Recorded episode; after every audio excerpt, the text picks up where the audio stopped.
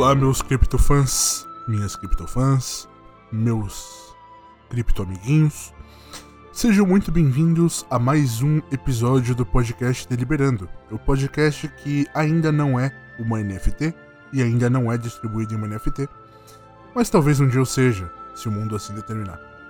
Eu sou Jonas Marques, o seu Crypto Web Host. Não, chega de piada. Eu sou Jonas Marques, esse é o podcast Deliberando, onde eu simplesmente pego um assunto e destrincho ele até o fim. E, bom, como você deve notar aí pela diferença da publicação de episódios, tem um mês que eu não publico. Eu devo desculpas aos senhores, mas o fato é que eu formatei meu computador e eu uso um software para editar o podcast. E eu tinha snippets e detalhes prontinhos que eu usava para editar o podcast. E eu perdi isso porque eu formatei o computador e eu tava com preguiça. Então vocês podem ficar bravos comigo porque o podcast não foi atualizado por preguiça, ok? Eu normalmente trago um assunto só para o podcast. Eu penso sobre alguma coisa, estudo alguma coisa e tento trazer para vocês. Mas eu acho que a humanidade está muito no momento de auto-olhar para as coisas. E eu fiz isso. Eu, eu fiz isso. Eu sentei por algumas horas com algumas garrafas de bebida, com muito suco de laranja, porque eu gosto muito de suco de laranja. Eu descobri recentemente uh, o mundo maravilhoso das marcas de suco de laranja integral. E eu achei uma melhor que a outra e uma melhor que a outra. E eu acho que eu achei meu suco de laranja da vida. Mas essa não é a questão. Eu pensei alguns dias e eu queria contar para vocês uma história que passa por três atos. Ela passa por três estágios da humanidade e chega finalmente onde nós estamos. E ao longo disso eu vou comentando com vocês. Então tudo começa com um engenheiro americano, que eu não vou lembrar o nome dele. Eu já estudei o nome dele, eu sei, sabia completo, mas eu não sei. Mas eu sei que o sobrenome dele é Weller. E, e esse engenheiro americano, chamado Weller, criou em 81 ou 82, não vou lembrar exatamente, uma coisa mágica que nós chamamos de ventilador, que é, uh, enfim, um item comum na casa de todo mundo hoje, né? O ventilador, eu tenho certeza que você tem um aí na sua casa. E na época o ventilador ainda funcionava de forma mecânica, porque não existia, bom, energia elétrica, né? Estava em processo de criação que viria a ser criada 13 anos depois por Edison e Tesla, enfim. Aquela história que você já sabe. A questão é, em 82 foi criado o ventilador, 882, 1882, ok? Uh, esse cara recebeu alguns prêmios, era um processo meio chato, mas o ventilador uh, na época não tinha um papel tão importante quanto ele tem hoje, porque embora a temperatura na época fosse só 3 graus mais baixa do que hoje, ela a sensação térmica era 22 graus mais baixa do que hoje. E a gente já vai chegar lá, tá bom? E como eu disse para vocês, em 95 foi homologada, autenticada, patenteada e publicada a função da energia elétrica, que era uma novidade para a época, que permitia às pessoas que, enfim, elas tivessem coisas elétricas nas suas casas. Oito anos depois, em 1903, 1902 ou 1903, não vou lembrar exatamente, um outro engenheiro chamado Haller, olha só, a gente tem o Weller e a gente tem o Haller, um engenheiro químico dessa vez, criou o processo químico que faz o ar ficar gelado, o que nós chamamos de ar condicionado. Ele tornou isso mecânico e patenteou. E por que, que é importante isso? Porque o ar condicionado ele é muito mais um processo químico do que um processo que simplesmente ocorra por circulação do ar. Existe um gás, ele é misturado ao ar e que ele torna o ar mais gelado. Ok? Ok. Ali naquela época ainda, a sensação térmica da Terra era 20 graus mais baixa do que hoje, ok? Beleza. Energia foi evoluindo, ventilador foi evoluindo, uh, o ar-condicionado foi evoluindo. Nós chegamos até os anos 80, a industrialização em alta, os anos 90, a globalização, os anos 2000, internet, 2010, coisas digitais, 2020, 2021. Cá estamos. Nós vivemos no Brasil, que é um país que tem uma das maiores matrizes aquáticas do mundo. Por conseguinte, nós temos uma excelente matriz energética derivada da água, porque nós temos muita água. E eu acho que as pessoas se esqueceram, mas nós estamos pagando uma taxa caríssima de conta de luz porque o nosso país está no risco iminente de um apagão, naquele que vai ser um dos maiores verões da história do nosso país. Ok? Ok. Chegamos aqui. Agora vamos voltar para outro processo. Em 1912 surge a primeira bolsa de valores. O que era a bolsa de valores? Uma empresa, ela tem um propósito de existir. Ela quer dar lucro para os seus donos e para quem faz parte dela, ok? Esse é o propósito básico de uma empresa. Só que uma empresa, ela precisa de recursos para poder se, enfim, se, se expandir. Uma empresa não pode simplesmente esperar que a, os próprios recursos das próprias vendas convertam em lucros suficientes para que elas possam se expandir. E aí criou-se a bolsa de valores com a ideia de que pessoas poderiam comprar partes pequenas da empresa, desde que não chegassem a um nível majoritário, para que o dinheiro delas pudesse ser usado pela empresa na expansão da empresa. Ok? Uma ideia boa, certo? Correto. Em 29 nós temos o primeiro crash da bolsa. Em 38 nós temos o segundo. Em 55 nós temos o terceiro. Todos esses menores, tá? O grande foi de 29. 28, 55, tá? Aí você tem ali nos anos 70, acho que 74. Aí você tem um em 92, pequeno. Aí você tem de 2008. E aí você tem a bolsa dia. Que é um elemento integrado cujo propósito é simplesmente render investimentos para as empresas. E há menos de um mês, quem entrou na Bolsa de Valores? O Nubank. Na verdade, os títulos foram negociados há acho que três ou quatro dias. Mas o Nubank, um banco que surgiu no Brasil, é, eles adoram frisar resultado da insatisfação do diretor deles com os bancos nacionais e com a forma como nós simplesmente lidamos com bancos. E o Nubank vale hoje mais do que 98% dos bancos nacionais. Certo? Certo. O Nubank é o segundo banco mais valioso do Brasil. Banco privado, no caso. Ok? Ok. Guarde esse dado. Mas por que que o Nubank é o segundo banco mais valioso, sendo que os outros bancos possuem agências distribuídas, possuem outros serviços, serviços de seguro, serviços de validação, serviços de crédito, coisas que o Nubank efetivamente não tem. Por que, que o Nubank vale mais do que eles? Porque o Nubank, desde sempre, é um projeto de investidores. E aí nós chegamos na segunda questão desse episódio. Desde o momento em que se criou a Bolsa de Valores, criou-se uma ideia de que investidores colocam seu dinheiro nas empresas esperando o retorno delas, ok?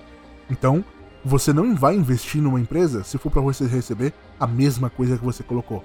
Você coloca 10 porque você quer ter 20. Você coloca 20 porque você quer tirar 50, ok? Esse é o princípio do investimento. Só que. E quando uma empresa já atinge todo mundo que ela pode atingir? E quando um produto não tem mais para onde se expandir? Porque veja, o capitalismo ele prega a, ao seu crescimento contínuo. Tudo precisa crescer o tempo todo. Tempo todo, tempo todo. Por exemplo, uh, esse último semestre a Netflix cresceu 12%. Significava que ela tinha um número X de assinantes e ela cresceu 12%. As ações da Netflix caíram. Sabe por quê? Porque os acionistas esperavam que ela crescesse 20%, não 12. 20. Ela não cresceu 20, as ações caíram. Qual que é o problema? A Netflix já está chegando no limiar em que todo mundo que está disposto a ter o serviço deles, em que está disposto a pagar por um serviço de streaming de vídeo, já está lá. Daqui a pouco não vai ter mais para onde crescer o produto Netflix já vai ter atingido o seu pico. Mas os investidores, eles querem mais lucro. Mas mais do que isso, eles querem ainda mais lucro. Não, você não entendeu, eles querem muito mais lucro. Eles querem que a Netflix registre lucros todos os meses, todos os anos, para sempre, para que o dinheiro deles valha mais, mais e mais. É o dinheiro gerando dinheiro. E isso acontece com todas as empresas. Só que qual é o ponto? Por exemplo, quando você tem um bem físico, você tem uma Coca-Cola, uma latinha de Coca-Cola. Essa latinha de Coca-Cola é o resultado do, da manufatura de certos produtos que existem. Então, existe o produto que compõe o refrigerante, ele é produzido, ele é preparado pela Coca-Cola, ele é envasado na latinha de refrigerante, essa latinha de refrigerante é distribuída. existe um bem atrelado àquela Coca-Cola. Logo, a Coca-Cola gasta, sei lá, 40 centavos para fazer uma latinha de Coca-Cola e a vende por 2 reais por aí, ok? Ok. Então, 40, 2. Então, se você tinha 40 reais e você transformou em 2 reais, você tem 1,60 de lucro, do qual você vai dividir entre os custos de produzir Coca-Colas, entre os custos de distribuir Coca-Colas e o resto fica para os investidores e para você, para sua empresa. O problema é, empresas desse tipo não precisam tanto de investimento ou de investidores porque elas têm um produto e esse produto gera uma demanda, né? Então, cada vez mais, as pessoas bebem Coca-Cola. E se as pessoas pararem de beber Coca-Cola, ainda vai ter durante muito tempo quem beba Coca-Cola. E a Coca-Cola tem, por sua vez, outros produtos vinculados a ela. O energético Monster, uh, o isotônico. Eu nem lembro o nome do isotônico deles, mas tem o isotônico. E, bom, eu peço desculpas por esse barulho de garrafa que vocês estão ouvindo. Eu tava bebendo uh, um suco de laranja agora há pouco. E eu deixei a garrafa aqui e os gatos acharam a garrafa. Qual que é o problema? Uh, o princípio do lucro tem que estar tá sempre se movendo. Sempre. Sempre. Sempre. Você tem que ser sempre mais lucro, mais lucro, mais, mais. Vou dar um exemplo para os senhores. Imagine que você abra uma lanchonete. E você abre uma lanchonete na praça mais movimentada do seu bairro aí. Não sei onde você mora, mas eu tenho certeza que tem uma praça. E nessa praça vão todos os dias 5 mil pessoas. Então você abre uma lanchonete e você tem um público-alvo ali de 5 mil pessoas. Primeiro você começa a atender um público de 600 pessoas, porque a sua lanchonete só tem coxinha, kibe e risole. E só 600 pessoas estão dispostas a comer coxinha, kibe e risole. As demais não gostam disso, acham que falta variedade. De repente você contrata um segundo cozinheiro para fazer tortas, pães e bolos. Então agora você tem quibes, risoles, coxinhas, tortas, pães e bolos. E agora, tortas, pães e bolos atingem novos públicos. Então, dessas 5 mil pessoas, você agora atinge 1.600 pessoas. De repente, você coloca opções veganas e para isso você contrata um terceiro cozinheiro, ok? Ok. Você contratou um terceiro cozinheiro que agora tem opções veganas, quibes, coxinhas, risoles, tortas, pães e bolos. E aí você atende agora 2.600 pessoas. E aí você vai expandindo gradativamente, contratando mais pessoas, até que você atenda as 5 mil pessoas que vão na praça. Qual que é o ponto? Coxinhas, quibes e risoles custavam um real para serem feitas. Então, você tinha um negócio que, sei lá, você vendia todos os dias 600 coxinhas, quibes e risoles, então você gastava 250 reais para gerar 600 todos os dias. E com esses 600 você pagava 200 do seu grupo de funcionários, incluindo um caixa, um cozinheiro e, sei lá, dois atendentes. Você pagava 200 do seu estabelecimento, aluguel, funcionamento, itens, e 200 reais você tinha de lucro, ok? Pronto, isso. Ok, 200 de lucro. Agora você passou a produzir as tortas, pães e bolos. E com as tortas, pães e bolos, você tem um gasto um pouco maior mas você tem um público um pouco maior. De 600 você pulou para 1500. E depois você passou a produzir opções veganas, que agora são 2600. Você teve mais opções, e aí depois você passou a produzir sucos, açaí, sorvetes, enfim, tudo. A questão é, nada te dá o mesmo lucro que coxinhas, risoles e quibes te davam. Nada. Mas você teve que expandir mesmo assim, porque o seu negócio tem que ser maior. Você não pode parar. Você não pode não é permitido que você continue ganhando 200 reais por dia num mundo em que cada vez mais as pessoas te cobram, porque afinal, todo mundo que ia no seu, no seu restaurante dizia: Poxa, mas como assim você só tem coxinhas, quibes e risoles? Afinal de contas, o seu público é de 5 mil, então você precisa atender a todo mundo. E é isso que acontece no mundo atual. Toda empresa precisa estar em tudo, em tudo, em tudo. Então você tem, por exemplo, empresas que são grandes monopólios, como Apple e Google, que tem serviço de e-mail, serviço de streaming de música, serviço de streaming de vídeo, serviço de sistema operacional, tem serviço de trabalho como Google Docs ou Apple. O da Apple usa, esquece. Tem o Apple Notes lá, Apple Docs, mas ninguém usa aquela porcaria. Você tem sistema operacional, você tem relógio, você tem TV, você tem caixa de som, tudo tem de tudo. É bom lembrar para vocês, caso vocês não saibam, a Amazon é uma loja. A Amazon é uma loja. A Amazon tem sistemas de servidores na nuvem, a Amazon tem uma caixa de som que fala, que eu inclusive tenho duas aqui. A Amazon tem centros de distribuição, a Amazon tem de tudo, mas a Amazon é primordialmente uma loja. O Google era uma porcaria de um motor de busca. E tudo hoje em dia é tudo. E esse tudo é tudo tá chegando também em empresas como a Netflix, que eu falei para vocês. Por quê? Porque a Netflix já percebeu que ela tá chegando no limiar de público que ela poderia atender com os recursos dela. Só que em países como a Índia, a Netflix está testando o streaming de jogos em conjunto com a Netflix. Isso mesmo. Você instala o aplicativo da Netflix e junto com filmes e séries você precisa jogar. Você tem a opção de jogar. Por que isso? Porque o tempo em que você está jogando no aplicativo da Netflix é o tempo em que você está passando no aplicativo da Netflix. E se ela consegue agregar mais valor na sua assinatura, ela consegue te cobrar mais. E se ela te consegue comprar mais, o investidor tem o maldito lucro dele. Não basta para o investidor que a Netflix seja um dia o maior aplicativo de streaming. Afinal, no dia que isso acontecer, o investimento dele para. E aí a gente chega na terceira questão que eu quero contar para vocês, que vai unir tudo isso. O que que acontece? Uma das coisas que promove o mundo é o lucro contínuo das pessoas que têm muito dinheiro.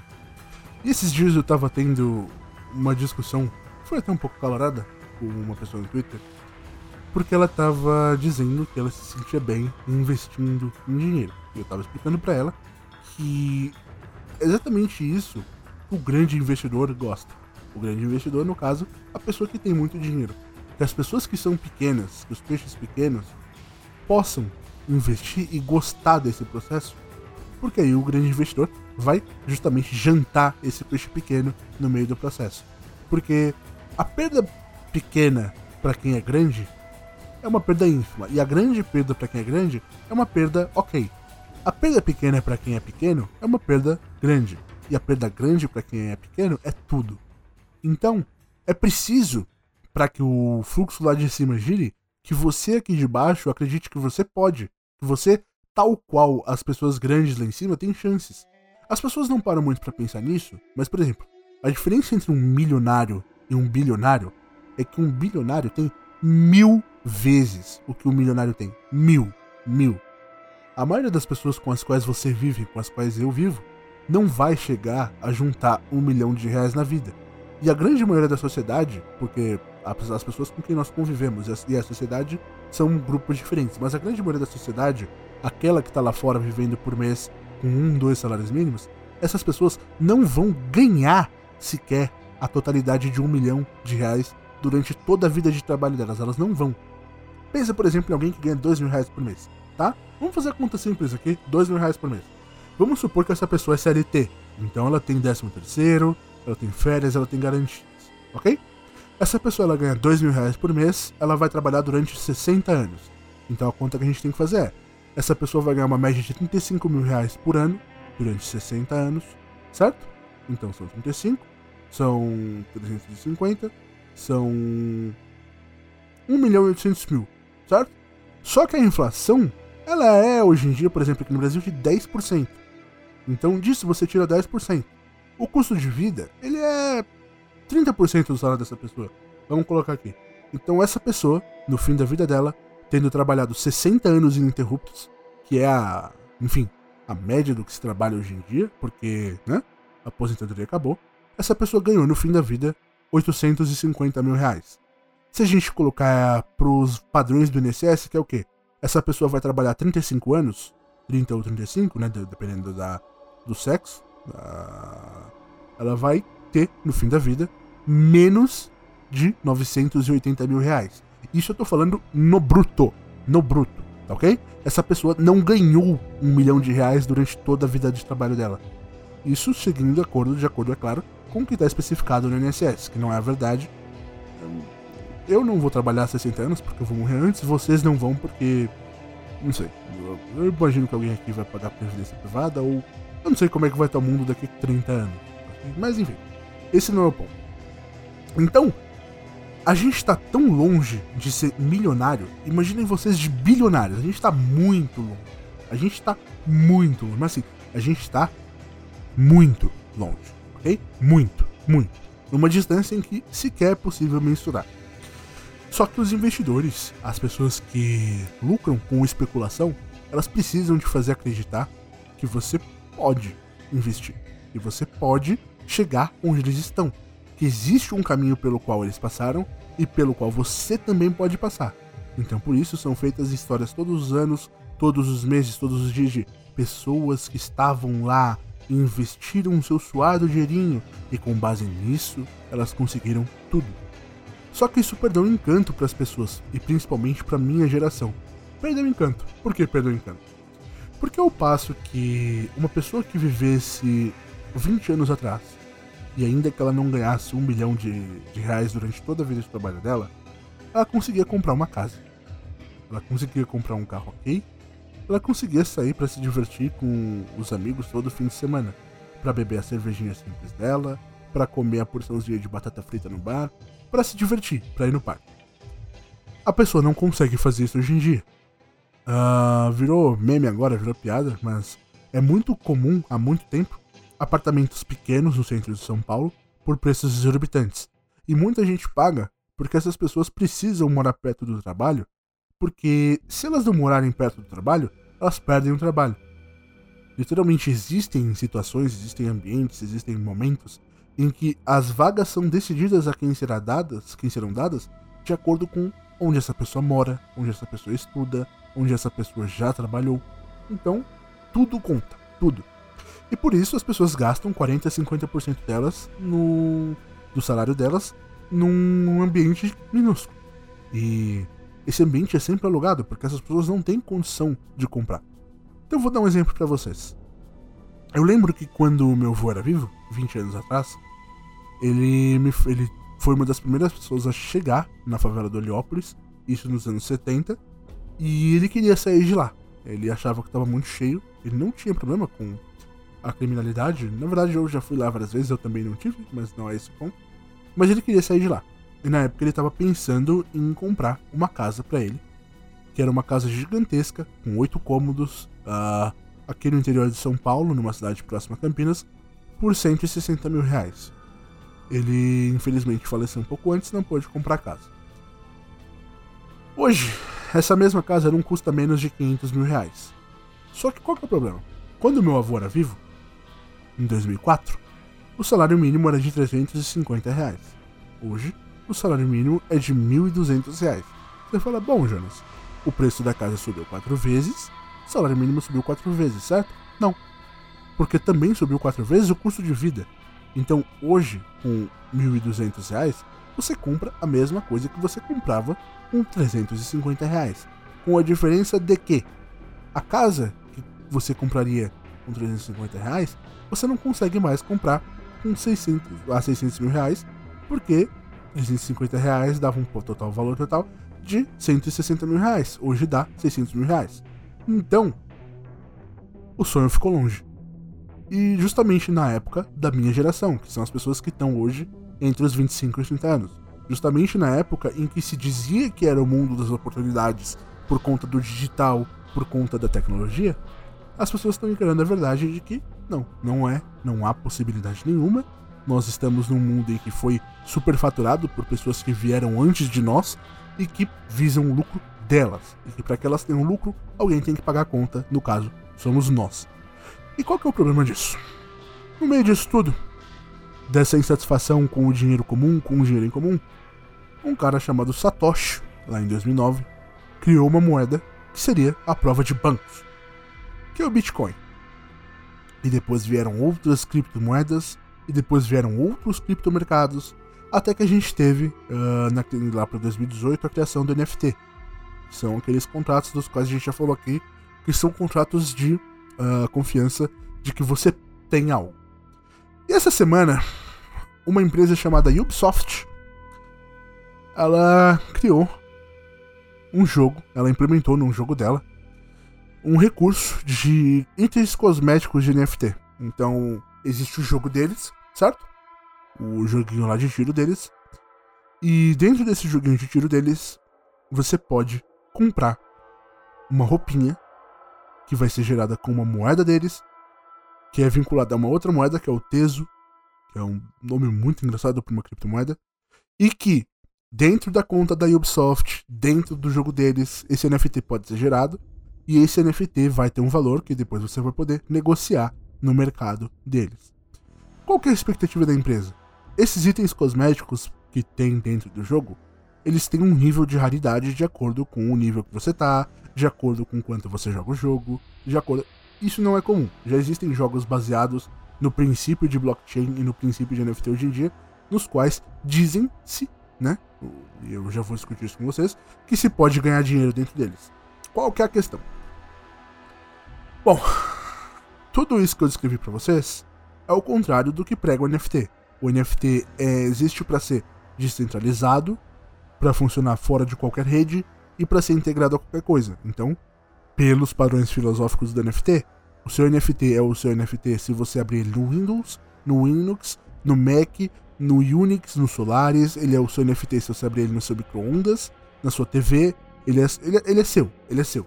Só que nesse jogo da Ubisoft, não. Esse NFT é vinculado, é atrelado a um item que só existe dentro do jogo da Ubisoft. E que se você tentar abrir em qualquer outro lugar que não o jogo da Ubisoft, você não consegue fazer nada. Mas tá lá o NFT, ok? Como em outros jogos. E aí, qual que é a graça? Um do. O grande criador do. da Ubisoft é o Yves Guillemot, um francês.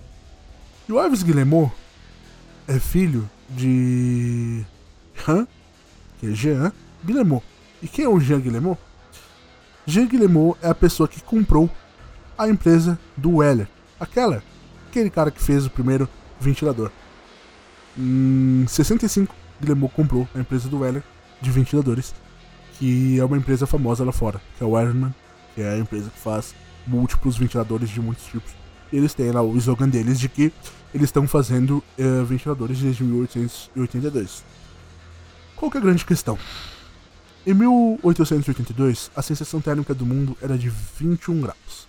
21, ok? Do mundo todo, do mundo todo. Você pegava a média lá da África, somava com a da Europa, somava com a 21 graus. Para cá, pro nosso continente, era de 12 graus, 12 a 15. 12 a 15, você ia no sol, você sentia mais calor, mas na sombra era isso. Criou-se a energia elétrica, criou, criamos um mundo inteiro que depende de energia elétrica, incluindo ventiladores ar-condicionados. Só que para que a energia elétrica funcionasse, nós desmatamos e destruímos a floresta. E a floresta é o que segurava a temperatura da Terra sem energia elétrica. Então nós criamos itens que, com a ajuda da energia elétrica, resfriam as coisas. Só que a existência da energia elétrica é que torna as coisas quentes. Afinal de contas, quando haviam árvores, a temperatura era mais baixa. E aí nós temos situações onde hoje, por exemplo, em grandes centros urbanos, existe uma diferença de 4 a 5 graus entre bairros, porque num bairro mais arborizado a temperatura é mais baixa, e num bairro menos arborizado a temperatura é mais alta. Existe uma outra diferença de 3 a 4 graus entre bairros com menos ou mais prédios, porque é lógico, eu não sei se você já parou para pensar nisso, mas em bairros com muito prédio, o vento não circula. O vento bate nos prédios e ele se quebra ali. Não existe circulação de vento. Em bairros com casas existe. Então, no fim das contas, 10 graus no total, tá? Que são perdidos ou ganhos de acordo com onde você mora, com o que você tem. Isso tudo por conta de criações que nós fizemos que diziam que iam resolver um problema que não existia. Ok? E aí, tem o NFT, que é da empresa do Guillemot, está entrando no mercado de jogos criptos, que é dono da empresa de ventiladores. Você está entendendo? Todos os problemas que nós temos, os grandes problemas que nós temos agora no novo século, são problemas que nós mesmos criamos, para os quais nós mesmos inventamos soluções que nós mesmos precisamos vender. Por que existe o NFT? Porque pessoas precisam ganhar dinheiro. E por que pessoas precisam ganhar dinheiro? Porque elas já têm dinheiro, mas elas querem ter mais dinheiro. Junto com o NFT, tá vindo agora o conceito do metaverso. que é um universo virtual, uma espécie de Second Life mais tecnológico. E esse metaverso tem um princípio que são terrenos virtuais. Presta atenção no que eu estou falando. Terrenos virtuais. E pessoas estão comprando terrenos virtuais por milhares ou milhões de dólares. Um cara pagou 2 milhões de dólares, ok? Eu vou repetir para você: 2 milhões de dólares num terreno virtual, porque o terreno virtual dele fica do lado do terreno virtual do Snoop Dogg. Você entendeu o que eu tô falando? Por mais que você e eu saibamos que isso é lavagem de dinheiro, as pequenas pessoas, os peixes pequenos que fazem parte disso, o seu Luiz, que tem uma pequena fábrica de ventiladores no interior do Maranhão, a pequena manceba que investe em criptomoedas e acha que vai ficar rica, o pequeno cidadão que trabalha para morar numa casa de 44 metros quadrados no centro da maior cidade do país, essas pessoas são um peixe pequeno. São o menor peixe possível. Mas é preciso, lá do topo, que elas sejam acreditadas de que podem chegar lá. Talvez elas consigam. Muita gente ficou impressionada um tempo atrás, uns dois, três meses atrás, até virou uma notícia, porque o Rafinha Bastos foi lá naquele podcast do Flow, uh, com aquele ser humano que eu não prefiro nomear, que eu prefiro não nomear, inclusive, e contou para eles que ganha 120 mil reais por mês com o YouTube. O que essa pessoa não entendeu é que o Rafinha Bastos ganha talvez 40, 30, 50 vezes o que essa pessoa ganha.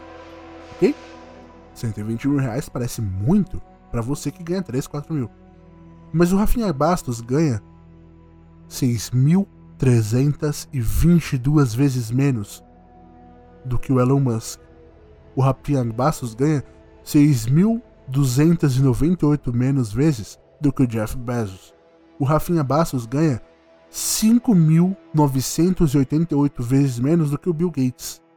O Rafinha Bastos ganha 1.229 vezes menos do que a primeira pessoa bilionária entre os. acho que são 600 ou 700 bilionários uh, do continente daqui, né, do nosso uh, da parte ocidental do mundo.